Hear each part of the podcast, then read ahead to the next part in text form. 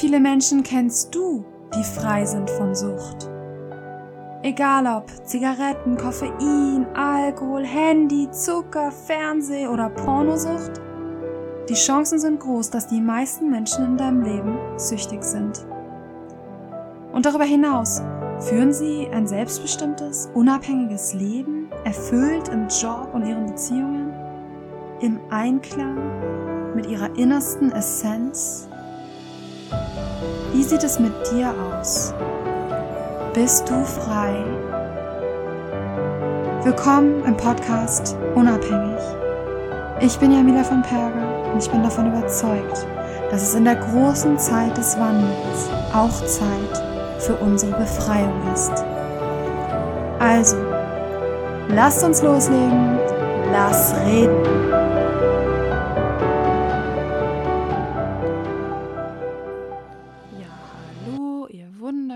Menschen da draußen.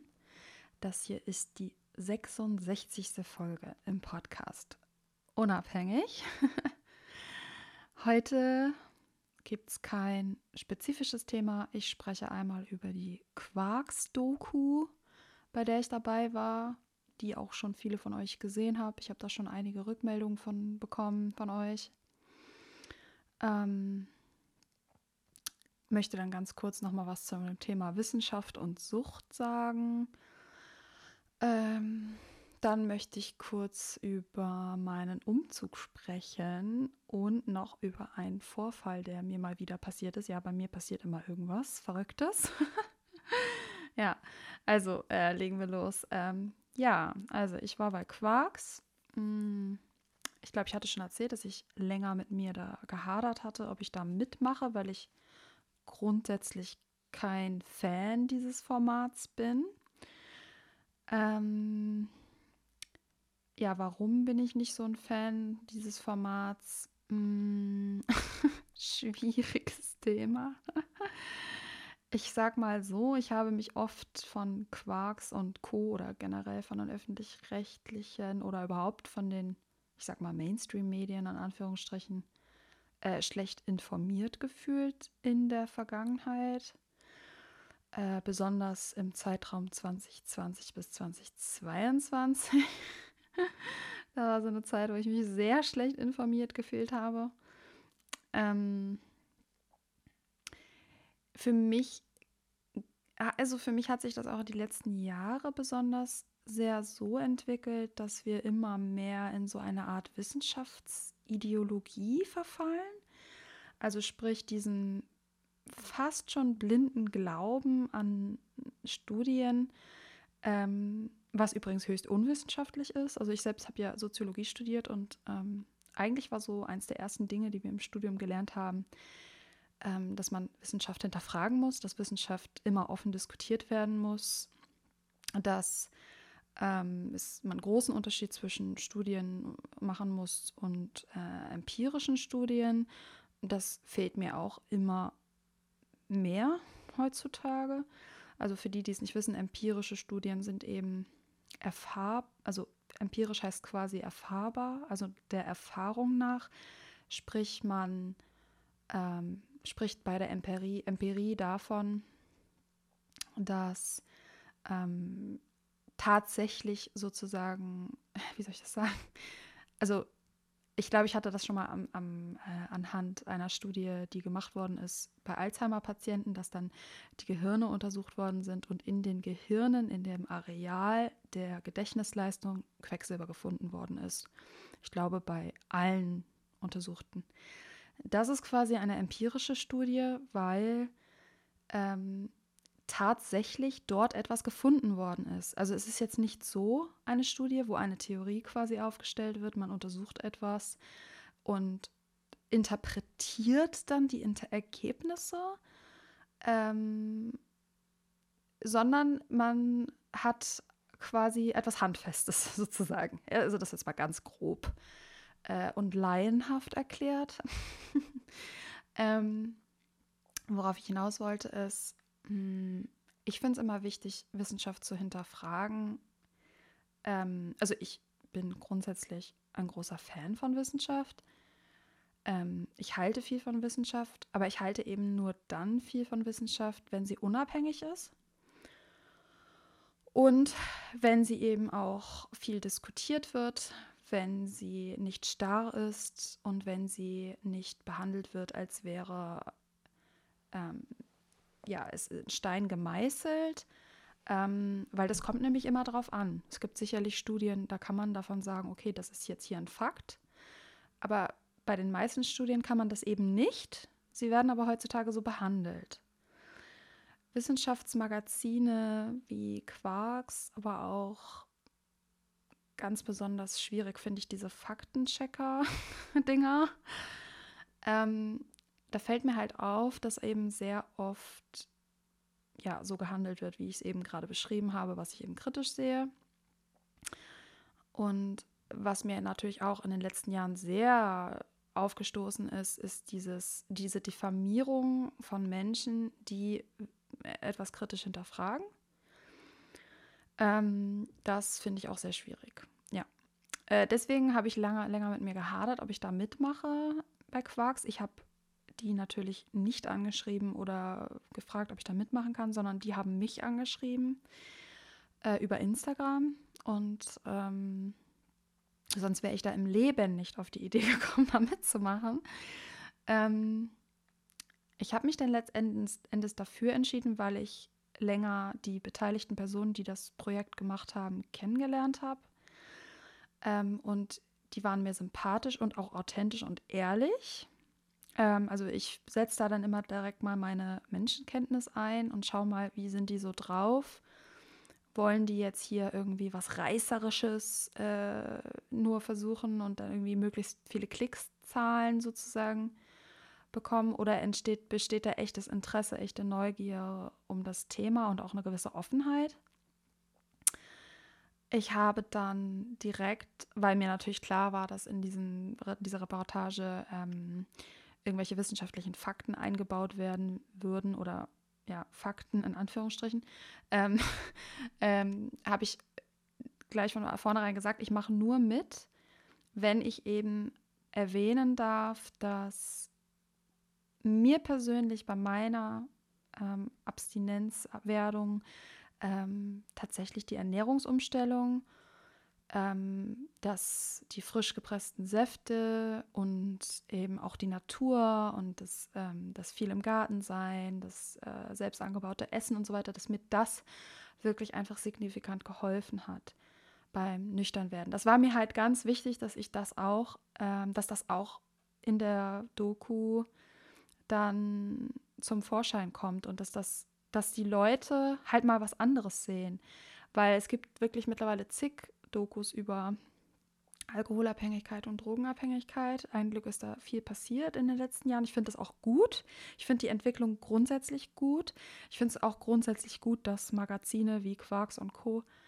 Äh, immer mehr darauf aufmerksam werden, dass darüber mehr berichtet wird. Ich finde diese Entwicklung gut. Und dann ist es mir auch erstmal sowieso egal, welches Medium das ist ob das jetzt ein konservatives Medium ist, ob das ein wissenschaftsbasiertes Medium ist, ob das ein alternatives Medium ist. Es ist, ist mir grundsätzlich erstmal egal, solange das Thema mir gut gefällt. Und ähm, genau, und das haben die mir garantiert. Die haben gesagt, ja, wir können das mit reinbringen, äh, dass das sozusagen dein Weg war.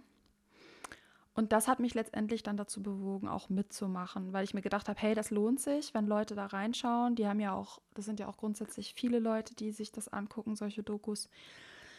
Ähm, Quarks ist ja jetzt nicht unbekannt. Und es lohnt sich einfach, wenn Leute sehen, hey, da ist jemand abstinent geworden und die sagt, ihr hat das halt geholfen äh, viel in der Natur zu sein, viel ähm, Obst und Gemüse zu essen und so weiter. Und habe ich gedacht, dass, wenn das nur mal einen Menschen irgendwie neugierig macht, dann hat es sich ja gelohnt. Ja, und das ist dann letztendlich auch genauso gelaufen, wie ich es mir gewünscht hatte. Ich, die haben mich dann auch dabei gefilmt, wie ich entsafte und so, wie ich äh, Selleriesaft trinke und so und äh, frisch gepressten Saft trinke. Und das haben sie dann eben auch mit reingebracht in die Doku und das fand ich gut. Ähm, es gab eine Kleinigkeit, die ich nicht so gut fand. Ähm, da haben sie halt ja, etwas, äh, ein bisschen falsch gesagt. Sie haben davon äh, gesprochen, dass ich einen kalten Entzug gemacht hätte. Ähm, das stimmt so nicht und ähm, das haben sie ganz sicher deswegen reingebracht, weil sie halt diese Info über Entzüge, über Kaltenentzug und Warmentzug irgendwo mit einbauen wollten in die Doku. Und dann ist denen wohl nichts Besseres eingefallen. Ähm, allerdings, wer aufmerksam die Doku geschaut hat, weiß auch, ich habe, äh, es wurde davon auch eben gesprochen, dass ich eine psychische Alkoholabhängigkeit hatte und keine körperliche, also noch nicht. Beziehungsweise hat sich das noch nicht so sehr gezeigt bei mir. Und wenn man noch nicht körperlich abhängig ist, kann man halt auch keinen kalten Entzug machen. Also ja, kann man es vielleicht so nennen, aber der ist dann eben einfach nicht gefährlich. Äh, von daher, das war halt eine kleine Fehlinformation im, im, in der Doku, aber ähm, das war wirklich eine Kleinigkeit so. Der Rest war wirklich in Ordnung. Auch die eingebauten Daten und Fakten ähm, waren für mich in Ordnung. Und insgesamt war das einfach eine gute Sache. Ich war dann auch äh, überrascht ähm, von doch sehr vielen positiven Kommentaren. Also ist klar, wenn man eine Doku mitmacht und die wie bei mir jetzt schon über 100.000 Klicks hat, äh, dass man sich darauf natürlich gefasst machen muss, dass da nicht nur positive Kommentare kommen. Und natürlich sind da auch negative Kommentare auch dabei gewesen, aber überwiegend wirklich die große Mehrheit waren positive Kommentare, worüber ich sehr positiv überrascht war.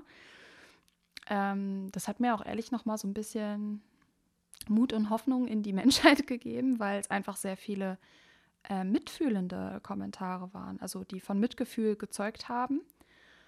Und äh, ich finde, das ist immer so das, was die Menschheit oder die Menschlichkeit halt so wirklich ausmacht, wenn die Menschen ihr Mitgefühl bewahrt haben.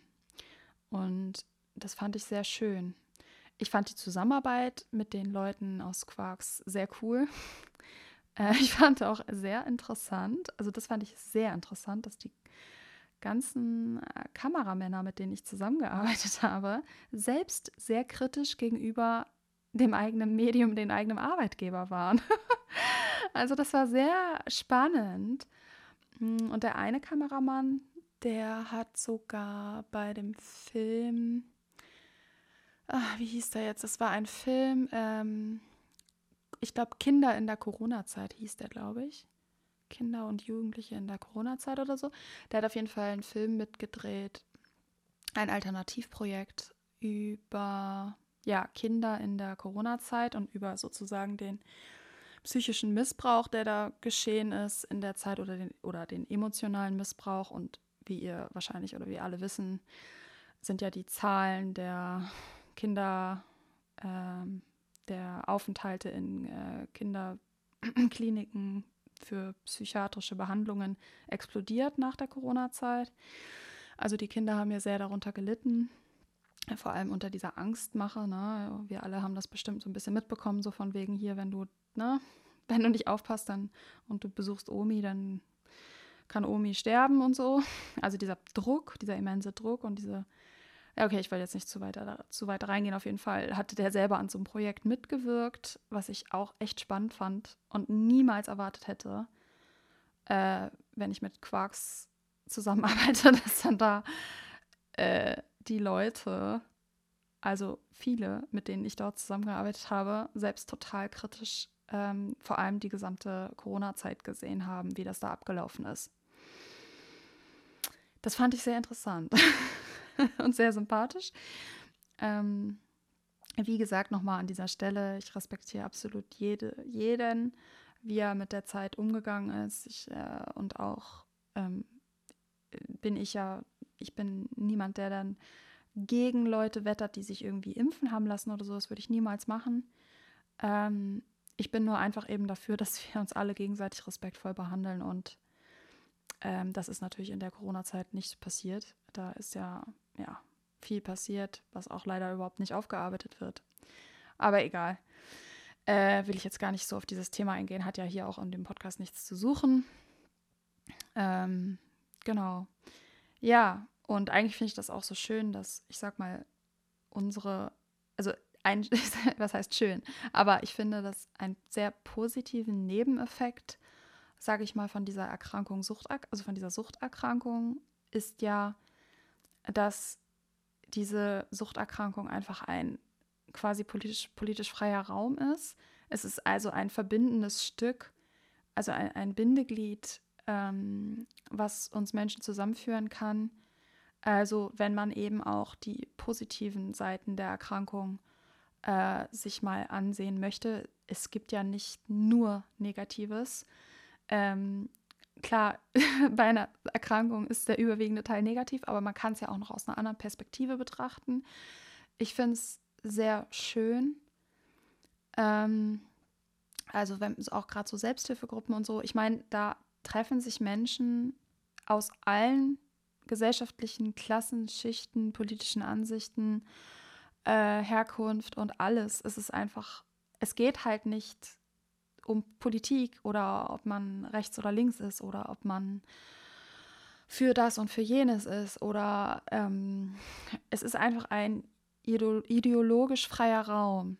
Und das finde ich ja so schön an diesen Selbsthilfegruppen, aber auch überhaupt generell an diesem ähm, sich, sich mit der Krankheit auseinandersetzen, egal wo jetzt, ob man hier in einem Podcast oder ähm, äh, oder auch auf Therapie in der Klinik oder privat einfach sich austauschen mit Leuten. Es ist, es, es ist einfach, ähm, es geht halt um die Heilung dieser Erkrankung. Es geht darum, abstinent zu werden. Es geht um die Gemeinschaft, um das, den Zusammenhalt zwischen Menschen, die krank sind, die dieselbe Erkrankung haben, die sich verstehen. Äh, und das finde ich eigentlich auch so toll. Ähm, genau das ist halt einfach mal so ein positiver Aspekt. Deswegen will ich auch einfach nicht äh, großartig über Politik sprechen hier auf diesem Podcast.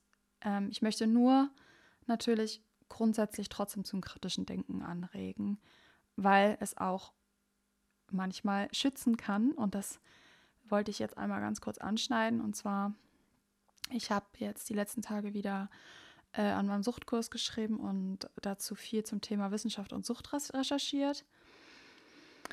Und ein Thema, was mir sehr am Herzen liegt, mm, ist äh, jetzt mal aus einer anderen Perspektive betrachtet. Klar, also wir wissen alle, es gibt irgendwie zig Studien zu, zu zig ähm, verschiedenen Substanzen oder überhaupt generell zu Sucht und so weiter.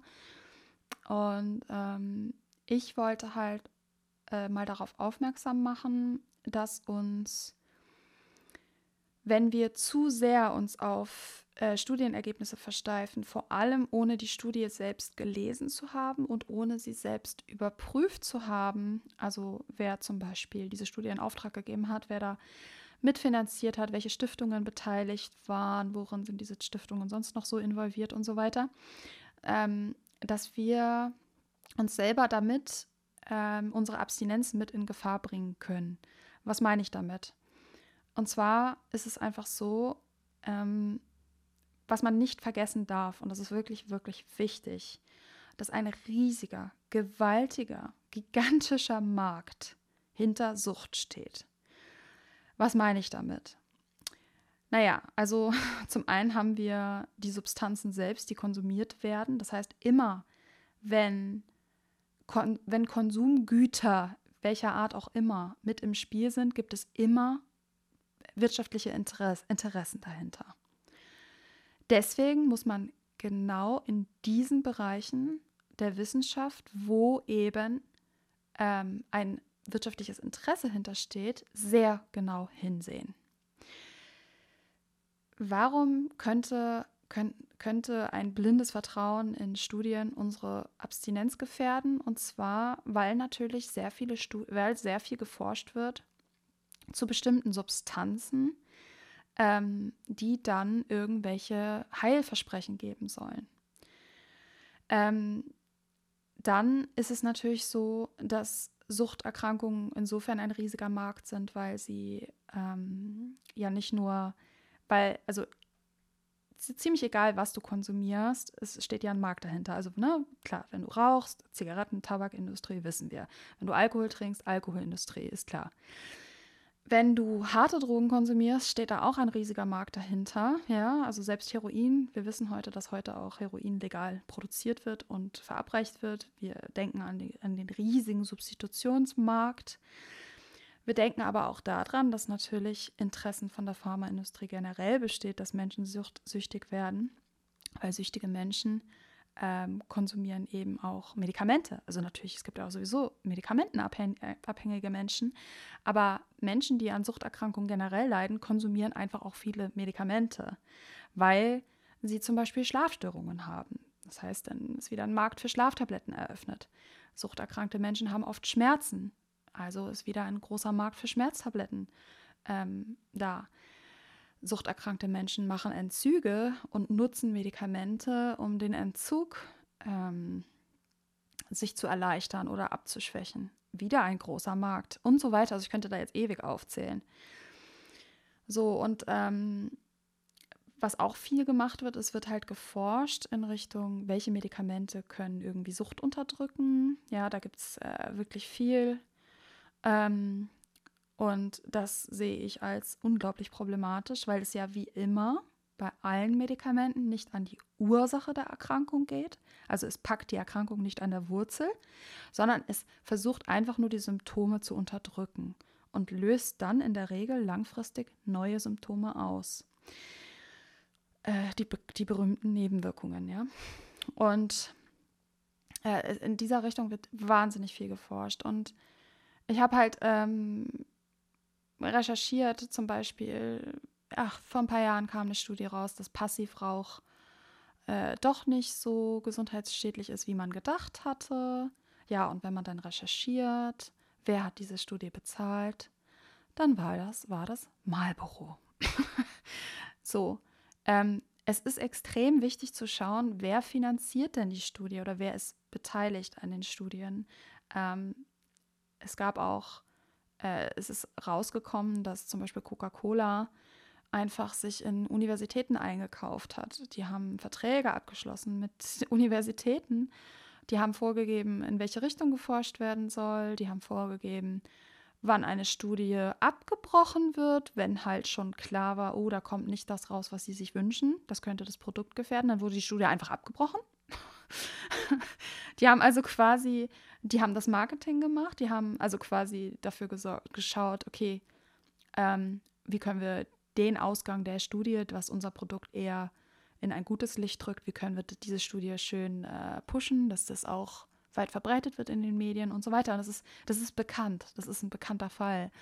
Ähm, und wer glaubt, dass das ein Einzelfall ist, der irrt. Das ist, das ist halt die Regel so. Und äh, ähm, es ist halt einfach, ist halt einfach sehr wichtig, dieses Thema. Ich gehe in meinem Suchtkurs darauf sehr intensiv ein, auch zum Thema Ernährung, weil da das Gleiche geschieht. Auch dieses Phänomen, dass ähm, Firmen wie Cola, wie Coca-Cola oder andere Firmen, die hochverarbeitete, industriell gefertigte Produkte ähm, herstellen, ähm, Geld dafür bezahlen, also oder Studien unterstützen, die versuchen, Obst und Gemüse zu diskreditieren, also quasi natürliche Lebensmittel zu diskreditieren weil das ist natürlich für die total hilfreich, ja, wenn, wenn ähm, äh, eine Studie rauskommt, die sagt, ähm, zu viel Fruchtzucker ist schlecht für das und das, ruft Diabetes hervor oder macht eine Fettleber, ja, es alles, solche Studien. Höchst, höchst, höchst fragwürdig, was da passiert. Ähm, auf jeden Fall ähm, das ist ja für die ein Riesengewinn. Ja, also die sind ja nicht doof. Da sitzen ja riesige Thinktanks, also Leute, die quasi dafür bezahlt werden, nur sich zu überlegen, wie wird das Produkt mehr verkauft, was können wir tun. Die, die denken ja weiter. Die denken ja nicht nur daran, wie man eine gute Werbung für das Produkt macht, sondern sie denken auch darüber nach, wie kriegen wir Leute dazu, äh, gesunde Nahrungsmittel zu vermeiden und mehr zu unserem Produkt zu greifen. Und solche Dinge führen eben dazu, ja. Ähm, also es ist alles, äh, ich bin da wirklich, puh, gestern bin ich da tief in die Recherche gegangen und bin da wirklich im Sumpf gelandet. Oh mein Gott. Grundsätzlich muss man aber sagen, ist das echt schwer, an diese Informationen ranzukommen, weil, äh, also Google kannst du da im Grunde vergessen. Das, äh, auf Seite 100 findest du dann irgendwas, weil natürlich der Algorithmus dafür sorgt, dass ähm, Produkte grundsätzlich einfach immer die eine große Lobby hinter sich sitzen haben, einfach immer in ein gutes Licht gerückt werden. Und äh, also Kaffee ist da wirklich der absolute Vorreiter, ja. Also ich habe auch recherchiert, eine Studie vor ein paar Jahren, die rausgekommen ist, die ähm, als Ausgang der Studie sozusagen hatte, dass drei bis vier Tassen Kaffee am Tag gesund seien, äh, wurde von Chibo finanziert. Darüber hat tatsächlich auch ein äh, öffentlich-rechtlicher berichtet. Ich habe da einen Artikel drüber gefunden. Aber glaubt ihr, ich habe noch diese Studie gefunden? Mein Gott, ey, ist so schwer. Ähm, und ja, und es gibt dann halt einen einzigen Artikel, der irgendwie in einem Nebensatz versteckt irgendwo das mal erwähnt. Während du aber, wenn du Kaffee und Gesundheit googelst oder Kaffee-Studie oder so, wirst du halt auf den ersten fünf Seiten zu bombardiert damit, wie gesund äh, Kaffee ist. Und dass die Gerüchte über Kaffee, dass Kaffee nicht gesund sei und so, dass das alles nicht stimmt. Und die Studien, die in den 80er Jahren durchgeführt worden sind, wo äh, alles Mögliche rausgekommen ist, wie, wie gesundheitsgefährdend Kaffee ist. Also dass man davon Herzrhythmusstörungen bekommt und alles Mögliche. Das wurde dann alles diskretiert in diesen Artikeln, von wegen, das stimmt alles ja gar nicht und so weiter. Aber ja, zum Thema Kaffee wisst ihr ja, ne? Also da habe ich auch schon eigene Folgen drüber gemacht und dass da sehr, sehr, sehr, sehr viel Geld reingepumpt wird in Studien, die beweisen sollen, dass Kaffee gesund ist. Ähm, ja. Auf jeden Fall bin ich da sehr tief in diesen Themen drin gewesen die letzten Tage in Bezug ja auf Recher äh, der Recherche meines Kurses. Ähm, ich finde das halt sehr wichtig. Für mich gehört das halt zur, wenn man sich von einer Suchterkrankung ähm, genesen möchte, gehört für mich auch dazu, zu verstehen, das ganze Konstrukt dahinter. So, und jetzt, worauf ich eigentlich hinaus wollte, inwiefern können uns solche Studien jetzt eben in unserer Abstinenz gefährden? Naja, indem, wenn wir jetzt den Entschluss gefasst haben und sagen, okay, ähm, ich möchte aufhören mit Alkohol, ja, ähm, dann können natürlich, wenn wieder jetzt, äh, ne, aktuell sind natürlich Studien rausgekommen, die das Ganze unterstützen, indem sie eben sagen, selbst geringste Mengen Alkohol sind schädlich. Aber ich, ich könnte eigentlich meinen Hintern drauf verwetten, dass so in fünf bis zehn, 15, 20 Jahren spätestens wieder eine Studie rauskommt, die wieder das Gegenteil beweisen will. Ähm, so, das ist halt so ein ewiges Pendel, immer, was immer hin und her schlägt, ja. Wenn Studien rauskommen, die irgendwelche Produkte ähm, quasi aufdecken, dass die gesundheitsgefährdend sind, dann pumpen genau diese Firmen, die diese Produkte produzieren, ähm, sehr viel Geld in Studien, die das Gegenteil beweisen sollen. Das ist halt ein ewiges Spiel. Das läuft schon seit ewig so. ähm, und wir müssen uns halt dieser ganzen Sache bewusst sein. Wir müssen uns bewusst sein, dass das ein riesiges, dass ein riesiges Business ist. Also Sucht ist ein riesiges Business. Der Konsum von Genussmitteln in Anführungsstrichen ist ein riesiges Business und wir müssen uns dessen bewusst sein, weil wir sonst einfach in Gefahr rutschen, uns von unserem Weg abbringen zu lassen, weil wieder irgendeine Studie. Weißt du, sagen wir mal, du hast mit dem Rauchen aufgehört und dann gehst du zur Arbeit und ein Kollege erzählt dir von dieser neuen Studie, die beweist, dass Nikotin viel weniger schädlich ist, als bisher geglaubt wurde. Und ähm, also wie es bisher angenommen worden ist, ja, oder so diese Studie, die ich äh, gerade äh, raus auch recherchiert hatte, ja, dass Passivrauch viel weniger gefährdend ist, als man dachte. So, ja, die von Marlboro halt finanziert wurde, die Studie. Ähm, und solche Dinge können uns schon ins Wanken bringen, wenn, vor allem wenn wir gerade frisch in unserer Abstinenz sind, können solche Kommentare, ähm, können uns halt äh, verunsichern. Sie können uns verunsichern. Ja. Ähm, und äh, ich habe das auch schon öfter mal hier erzählt im Podcast. Ich hatte auch mal in der Zeitung einen Artikel gelesen, wo einfach äh, unter dem Fach, unter dem äh, Absatz Wissenschaft und dann stand da Studie, neue Studie hat gezeigt, ähm, Nikotin fördert die Konzentration. St Punkt. So mehr, mehr, weißt du, keine Hintergrundinformation, nichts, einfach so der Ausgang der Studie, ja. Also ich hätte mal, ich könnte also sicher wieder meinen Hintern darauf verwetten, dass halt die Tabakindustrie diese Studie bezahlt hat. So, aber das ist halt so, solche Dinge können uns gerade in unserer frischen Abstinenz verunsichern, wenn wir da irgendwas hören, ja. Oder auch, äh, was ich jetzt schon mitbekommen hatte, wenn Leute ihre Ernährung umstellen und jetzt hier im Podcast zum Beispiel gehört haben, oh, es ist gut, viel Obst zu essen, also eine höhere Nährstoffdichte in die Ernährung einzubauen. Ähm, und dann kommt halt irgendwer, der Friseur, und sagt, oh, aber so viel Obst ist aber nicht gut, ne? Da kriegt man ja Diabetes von. Äh, was Quatsch ist. Ähm so, und so, das ist so dieses, dieses, dieses, warum dieses Thema mir so wichtig ist.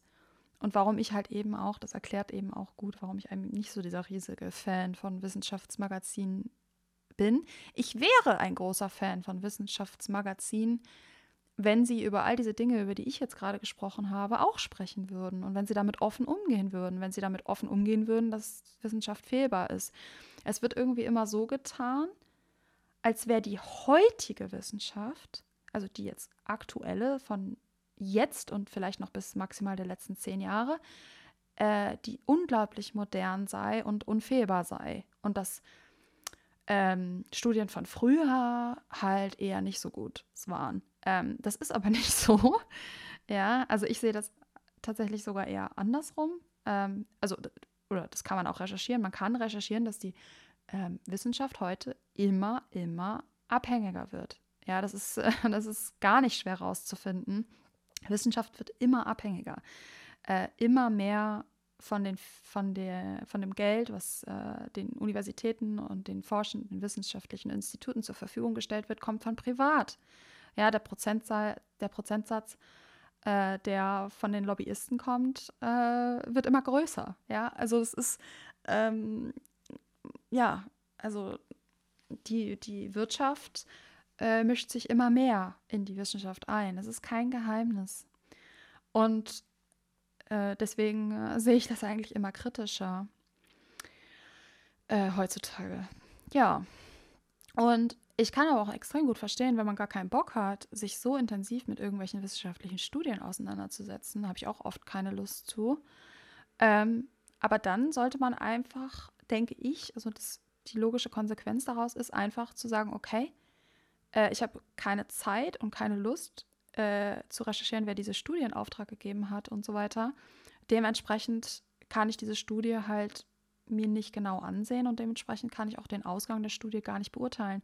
Dass man dann einfach neutral bleibt und sagt, okay, hier ist eine Studie, gut, aber ob das jetzt wirklich stimmt, kann ich gerade derzeit gerade nicht überprüfen und möchte ich auch nicht. Das heißt, ich bilde mir meine eigene Meinung. Ähm, ja, das ist halt so was, denke ich, was auch extrem wichtig ist, dass wir wieder so ein bisschen mehr lernen, dann auch auf unsere eigene innere Stimme, auf unser eigenes Gewissen und unsere Intuition zu hören und auch auf unsere eigene Erfahrung. Ähm, weil, ja, weil, wie gesagt, ja, da einfach äh, viel Schundluder betrieben wird, ne, in dem Bereich. Und ja, genau das ist noch so ein Thema. Ich meine, ich habe da schon öfter mal drüber gesprochen. Äh, ihr wisst das, dass ich da grundsätzlich kritisch bin. Ja, äh, ich finde es halt einfach wichtig, weil ich, es kann wirklich unsere Abstinenz gefährden. Also wie oft, äh, gerade wenn wir in dieser labilen, unsicheren Phase stecken noch so und in frischer Abstinenz oder in dieser Entscheidungsfindungsphase gerade stecken, wie leicht sind wir da beeinflussbar? Ja, unser Suchtgehirn, das sucht ja nur nach solchen Studien, die wieder da irgendwas Neues, Tolles zeigen wollen. Ja. Und genau. Ähm, ja, auch gerade äh, Psychedelika ist ein riesiger Markt, ja. Dieses Microdosing eröffnet einen riesigen Markt ich glaube, das ist den Leuten einfach irgendwie nicht so richtig bewusst, was das für ein gewaltiger Markt ist und dass da Geld reinfließt, natürlich.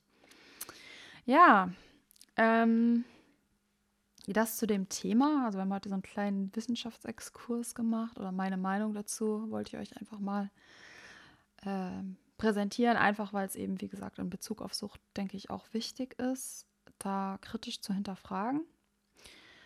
Und ähm, genau, dann wollte ich noch kurz auf unseren Umzug eingehen. Also in der Quarks-Doku kam das auch schon so ein bisschen zum Vorschein, dass äh, wir wieder zurückziehen von Portugal nach Deutschland. Ähm, und zwar äh, ist es nicht so, dass ich in irgendeiner Art und Weise bereue, nach Portugal gegangen zu sein. Im Gegenteil, für mich war das so die wichtigste Zeit. Ich bin dort abstinent geworden. Ich bin dort, ich habe mich dort von vielen Erkrankungen heilen können. Ich habe mein ganzes Leben umgekrempelt dort. Und diese Zeit war für mich wahrscheinlich die wichtigste Zeit bisher in meinem Leben. Ähm, vor allem, ich, ja, ich habe dort auch gelernt, was für mich sehr wichtig ist. Also für mich, ich habe herausgefunden, wie wichtig es für mich ist, in der Natur zu leben und sehr ländlich zu leben, äh, wo nicht so viele Menschen sind und wo eben sehr, sehr viel Natur ist. Also nicht nur ein kleiner, ich sag mal, Garten, sondern äh, etwas mehr. ähm, ich habe da eh einfach sehr, sehr viel für mich herausgefunden. Und ähm, der Grund, warum wir nach Deutschland zurückgehen, ist, also es gibt viele Gründe tatsächlich. Also die Gründe sind vielfältig, aber es ist auf jeden Fall nicht, ähm, dass wir uns nicht in Portugal wohlfühlen oder so. Ähm, das auf keinen Fall. Ich bereue das nicht. Und wir haben auch vor, in Deutschland äh, das Ganze so fortzuführen. Wir wollen uns in Deutschland langfristig irgendwann, wenn es irgendwann an unseren finanziellen Möglichkeiten steht, äh, einen Resthof, einen alten Bauernhof kaufen, den sanieren und dann dort äh, auch wieder Selbstversorger werden und äh, meinen Kindheitstraum erfüllen, auf dem Bauernhof zu leben. Und ähm, das ist auch unser Plan. Wir wollen weiterhin, äh, wir wollen auch in Deutschland aufs ländliche ziehen, also in, genau aufs Land ziehen und äh, nicht in die Stadt, auch nicht in der Vorstadt oder so sondern wirklich dörflich leben und unser, ja, unser Selbstversorgerprojekt fortführen. Also gut, soweit wir können eben. Und ähm, genau, also der Hauptgrund ist eigentlich die Schule. Also mein Sohn ist jetzt in einem Alter, wo er in die Schule gehen kann.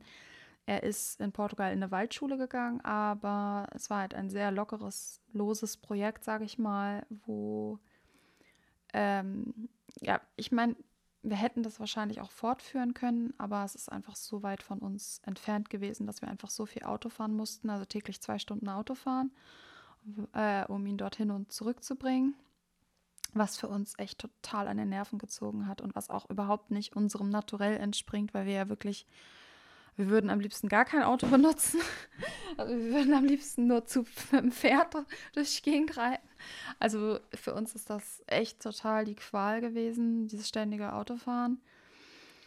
Ähm, und äh, ja, für uns eine staatliche Schule wäre total in der Nähe gewesen, fünf Minuten von uns, aber das ist, entspricht einfach nicht dem unseren Vorstellungen, sage ich mal. Äh, für uns ist das schon wichtig, dass mein Sohn auf eine alternative Schule geht. Ähm, und ja, das war dann eigentlich so das größte Problem. Auch, dass dort, wo wir gelebt haben, es quasi also wenig Kinder gab, wo er dann irgendwie nachmittags noch hätte spielen können. Also wir haben uns einfach ein bisschen zu ländlich äh, niedergelassen und haben jetzt in Deutschland eben den Plan, uns also wir sind ja hier jetzt schon seit Monaten und ähm, äh, haben jetzt einfach sehr viele verschiedene alternative Schulprojekte uns angeschaut. Äh, es sind alles diese sogenannten freien Schulen und äh, wir versuchen gerade an einer bestimmten halt einen Platz zu bekommen, die uns sehr, sehr gut gefallen hat vom Konzept her.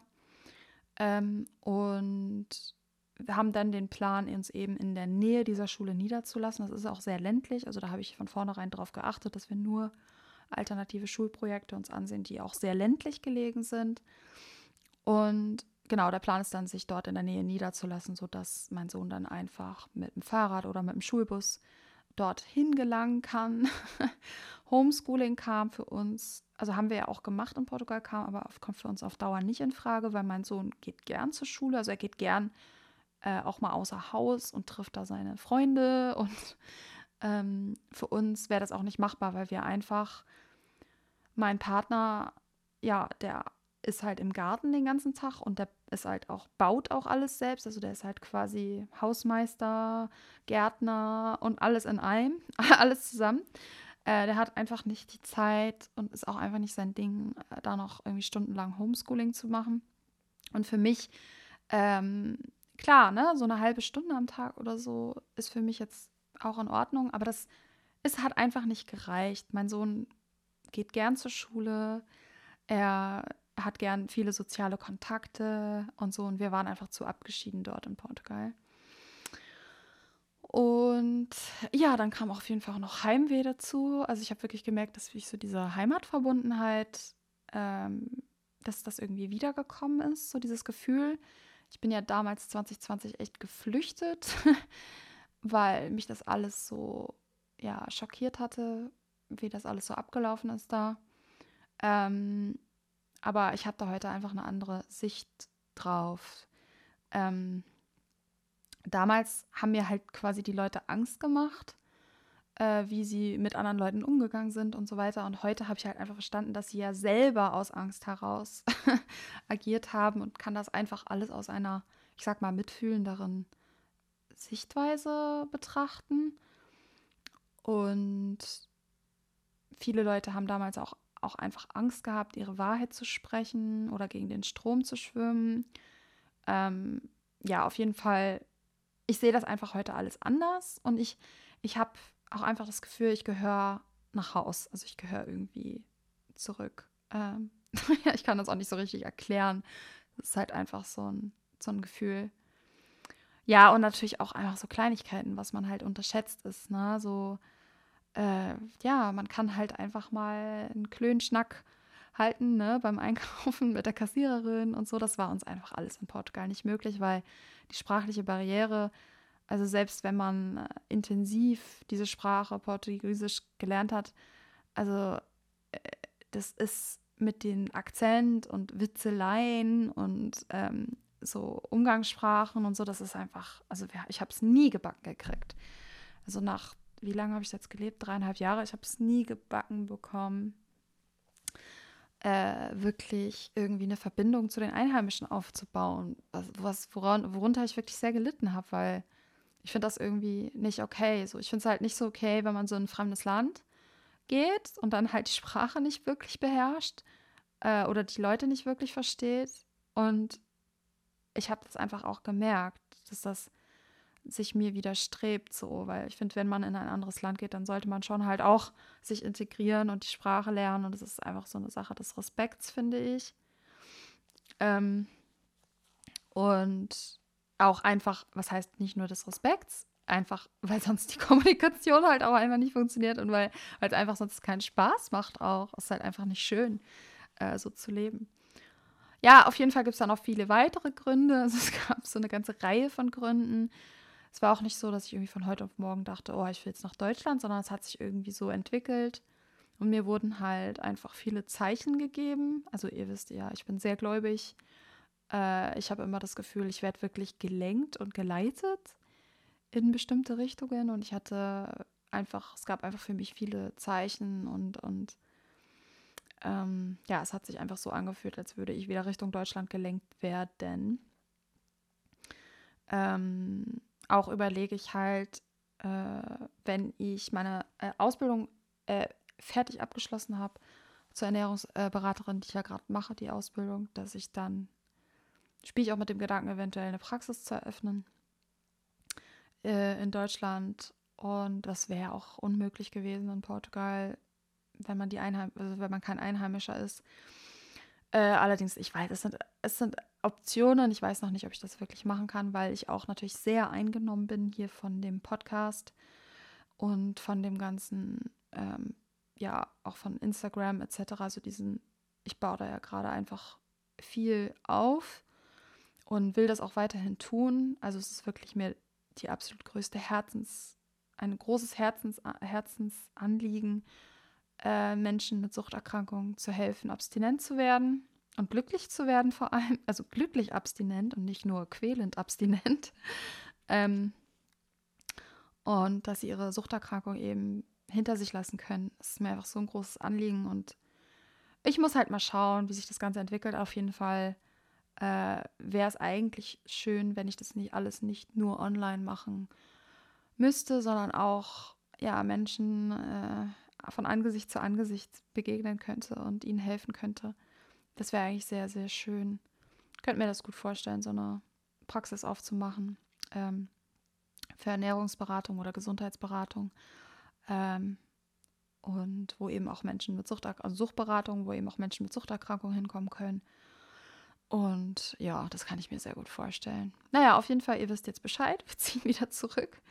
Ähm, wahrscheinlich dann, also es dauert natürlich noch äh, Monate, ähm, weil alles organisiert werden will, aber wir sind halt dabei und versuchen das gerade alles zu organisieren. Ja, so viel aus meinem Leben. Äh, das letzte, wovon ich noch erzählen wollte, ist äh, ein Vorfall, den es gab vor ungefähr einer Woche. Ähm, ich weiß nicht, ob ihr es wisst, aber wenn man äh, vermehrt zwischen 2 Uhr morgens und 4 Uhr morgens aufwacht, ist das ein äh, Zeichen dafür, dass die Leber Probleme hat und überfordert ist.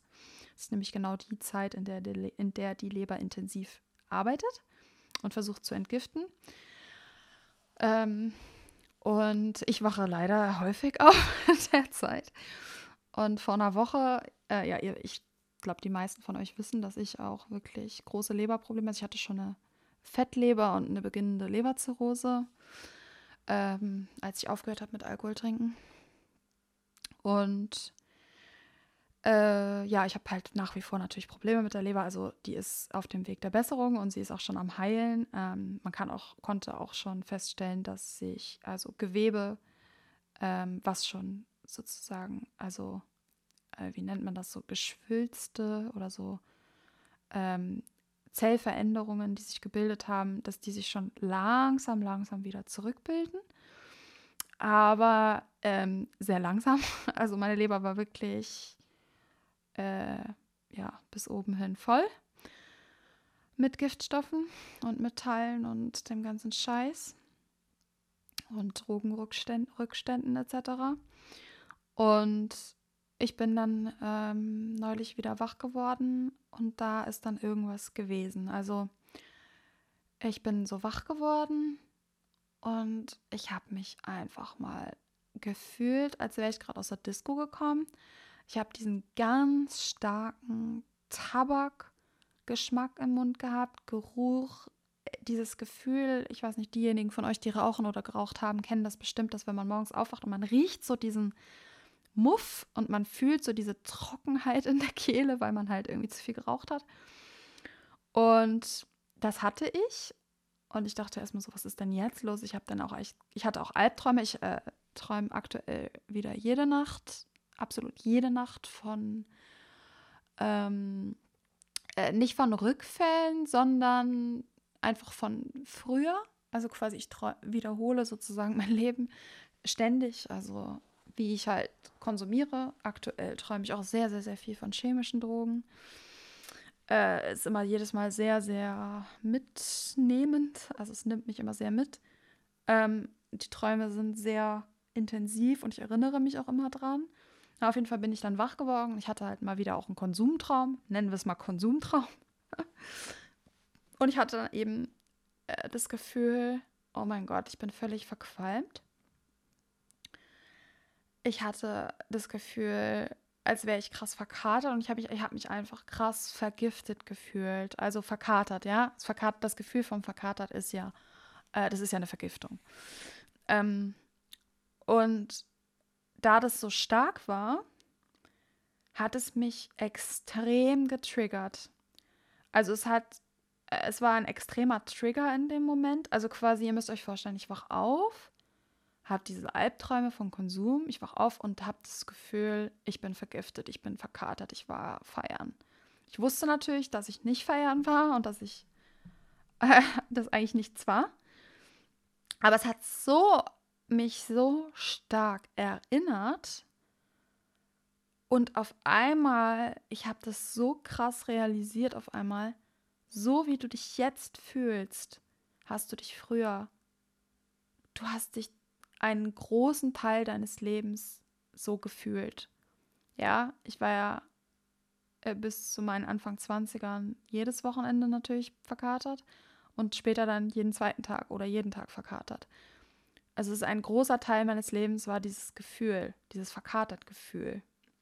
Und während das man noch drin steckt, ist es natürlich auch schrecklich, aber man realisiert ja in dem Moment, während man noch nicht abstinent ist, realisiert man ja noch nicht diese Tragweite. Man realisiert ja auch noch nicht so richtig, wie sehr man sich schadet. Also, weil wenn man das wirklich wirklich realisieren würde, könnte man es gar nicht machen. Man könnte dieses, diese Tragweite und was man sich da selbst antut und dem Körper antut, das könnte man halt kaum aushalten, wenn man das, wenn es einem wirklich richtig bewusst wäre.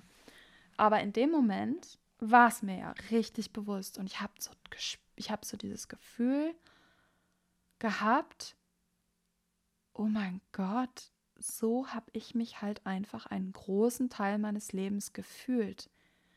Und es hat mich in dem Moment so entsetzlich traurig gemacht. Es hat mich so erschüttert, dass ich über Jahre hinweg, Jahrzehnte hinweg mich vergiftet habe und das Tag ein, Tag aus hingenommen habe und weitergemacht habe. Und es hat in mir so eine Trauer ausgelöst über über diese Erkrankung und wie das überhaupt sein kann, dass man das aushalten kann, dass man sich selbst immer und immer wieder vergiftet. Und was der Körper alles mitmachen muss. Naja, auf jeden Fall hat dann auch meine Leber angefangen zu stechen. Ich war in einer unfassbaren tiefen Traurigkeit in dem Moment. Ich, ich konnte es kaum aushalten. Ich habe angefangen zu weinen. Ich habe geschrien. Ich habe geschrien vor Schmerz, aber nicht vor körperlichen Schmerz, sondern vor emotionalem Schmerz. Der Schmerz war so groß und nicht aushaltbar. Ich hatte auf einmal das Gefühl, dass meine Leber weint. Ich hatte mein ganzer Körper, ich, ich kann euch dieses Gefühl nicht mal ansatzweise beschreiben, wer das nicht erlebt hat. Ich habe auf jeden Fall geschrien vor emotionalem Schmerz, vor Trauer. Ich war in einer tief, ja, mein Partner ist natürlich wach geworden, hat mich die ganze Zeit gehalten und hat versucht, er hat auch die Hand auf meine Leber aufgelegt, hat versucht, mich zu beruhigen, aber ich habe, ich habe Rotz und Wasser geweint. Ich habe alles raus und ich habe diese Gefühle, ich habe das alles durchfühlen müssen. Diesen ganzen Schmerz, darüber, dass ich mich vergiftet habe, darüber, dass meine Leber jetzt einfach in so einem schlechten Zustand immer noch ist. Ich meine, klar, sie heilt, aber dieser Zustand, in dem ich jetzt bin, der, ich habe mich da ja selbst hingebracht. Ähm, aber ihr wisst, ne, ihr wisst, es geht nicht um Schuld. Aber äh, einfach das nur mal zu realisieren, was da eigentlich passiert ist. Dass ich seit meinem beschissenen zwölften Lebensjahr mich vergifte. Jetzt bin ich 34, werde 35. Ähm, ja, ich habe mich halt einfach ewig 20 Jahre lang vergiftet. Und ja, auf jeden Fall ich, mein ganzer Körper, ich habe dann, ich habe dann massivst Fieber also ich habe dann Fieber gehabt und geschwitzt und gleichzeitig krass gefroren. Also ich war ja, wie gesagt, wie so ein Kater und vielleicht kennen das auch einige von euch, die substanzgebundene Süchte haben. Dieses, wenn man so anfängt, diesen kalten Schweiß zu haben, wenn man äh, entgiftet. Das hatte ich halt. Ich hatte halt Abwechselnd war mir heiß und kalt. Ich habe kalten Schweiß gehabt. Äh, meine Leber hat, wie gesagt, gestochen. Ich habe mich massiv vergiftet gefühlt und ich hatte die tiefste Traurigkeit in mir, die unbeschreiblich, unbeschreiblich. Also das letzte Mal, als ich mich so gefühlt habe, ist schon viele Jahre her und das war, als ich eine innere Kindesheilung gemacht habe, wo ich die Scheidung meiner Eltern aufgearbeitet habe. Ähm, wo mein Vater uns damals verlassen hatte. Ähm, Im Streit sind die beiden auseinandergegangen und er hat uns verlassen und hat dann auch sich ein Jahr nicht gemeldet bei mir. Und ich war da sieben. Äh, und dieser, also der Schmerz hat sich vergleichbar angefühlt, als ich damals eine innere Kindesheilung gemacht habe. Da habe ich auch das erste Mal gespürt, wie es ist, wenn man vor Schmerzen schreit, aber nicht vor physischen Schmerzen schreit, sondern vor emotionalen Schmerzen schreit. Und das hatte ich dieses da auch. ich war so, ich, also das war echt sehr heftig und es ging stundenlang. Also von 2 Uhr morgens, so um 20 nach 2 bin ich aufgewacht. Wahrscheinlich bis 5 Uhr morgens habe ich durchgeweint. Und hinzu kam auch Angst. Natürlich auch noch, weil ich dachte, was zur Hölle geht ab so? Ähm, wird es besser? Ne, ist typisch, ist klar, wenn man, wenn es einem so schlecht geht, dass man das einem auch irgendwie Angst macht. Ja, ich habe dann auch mir Hilfe herbeigeholt. Also vielleicht kennen das auch einige von euch. Wenn man wirklich, wirklich, wirklich unten ist und wirklich am Boden ist, dann nimmt man auch, äh, dann tut man auch Dinge, die man sonst vielleicht nicht so tun würde. ich habe auf jeden Fall äh, dann auch einen Engel angerufen, und zwar den Engel der Ordnung. Ähm, und der Engel der Ordnung soll äh, dafür, soll quasi dafür zuständig sein, spezifisch für äh, die Heilung der Leber.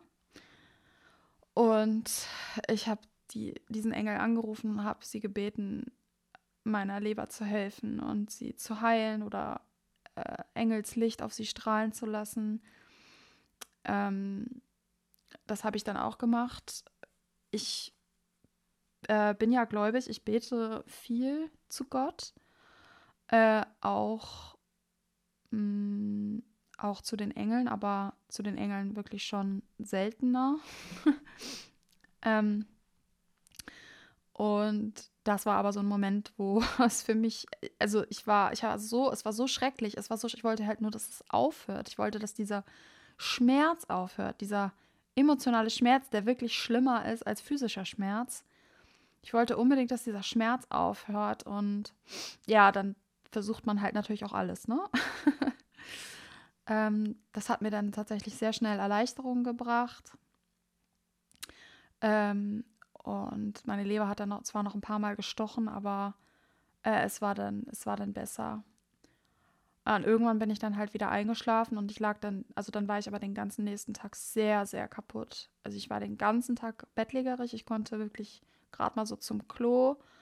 Mein Freund hat mich wirklich komplett versorgt äh, mit allem, mit Essen und allem. Äh, ich war sehr, sehr schwach. Ich war sehr schwach. Äh, ich hatte auch noch leicht gefiebert und ähm, war halt komplett ausgelaugt von diesem Schmerz. Ja, es war ein krasses Erlebnis. Ähm, ich vermute, also es gibt natürlich äh, mehrere Möglichkeiten, was da wirklich jetzt passiert ist. Eine Sache ist, ist, wenn man sich mit der Leber intensiv auseinandersetzt, dann weiß man, wenn man der Leber die Möglichkeit gibt zu entgiften, also wenn man sie quasi unterstützt, dass sie entgiften kann äh, oder besser entgiften kann, ähm, dass sie dann auch irgendwann tiefere Schichten erreicht. Also die, ihr müsst euch vorstellen, die Leber entgiftet halt von außen nach innen äh, also wie so eine Zwiebel, stellt euch mal eine Zwiebel vor und es werden halt erst die äußeren Schichten abgelegt und die, die krassesten, heftigsten Gifte, die sozusagen sofort in der Leber eingespeichert werden müssen, weil sie dich sonst umbringen würden, ähm, die werden halt auch, also die krassesten Sachen, die werden halt auch sehr tief in die Leber ähm, eingespeichert.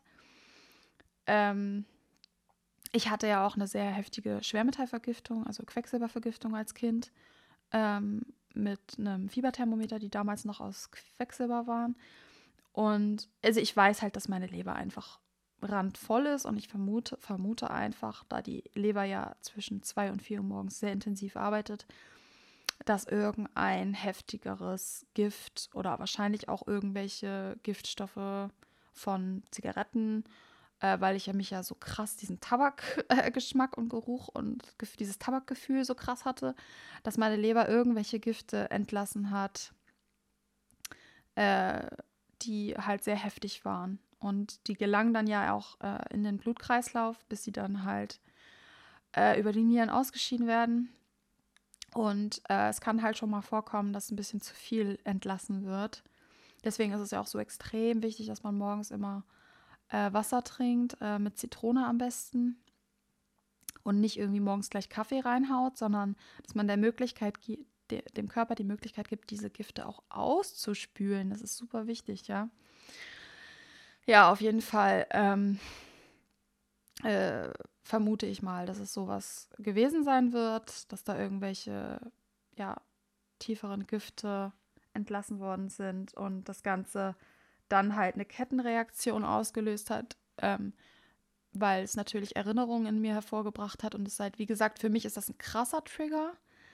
Äh, ich bin ja sowieso sehr empfindlich, also ich bin ja auch anders als viele handhabe ich es ja auch bis heute so, dass ich zum Beispiel jetzt äh, nie nicht auf äh, irgendwie ein Fest gehen würde, Party, Disco äh, oder auch Geburtstage, wo ich weiß, dass die Leute da trinken. Ich kann das halt immer noch nicht, weil nicht, weil ich rückfällig werden würde. Also ich hab, bin äh, da absolut safe, äh, was Alkohol angeht sondern weil es so viel Schmerz in mir hervorruft, also weil es mich so sehr erinnert an meine Vergangenheit, ähm, mir das und ich das nicht aushalten kann.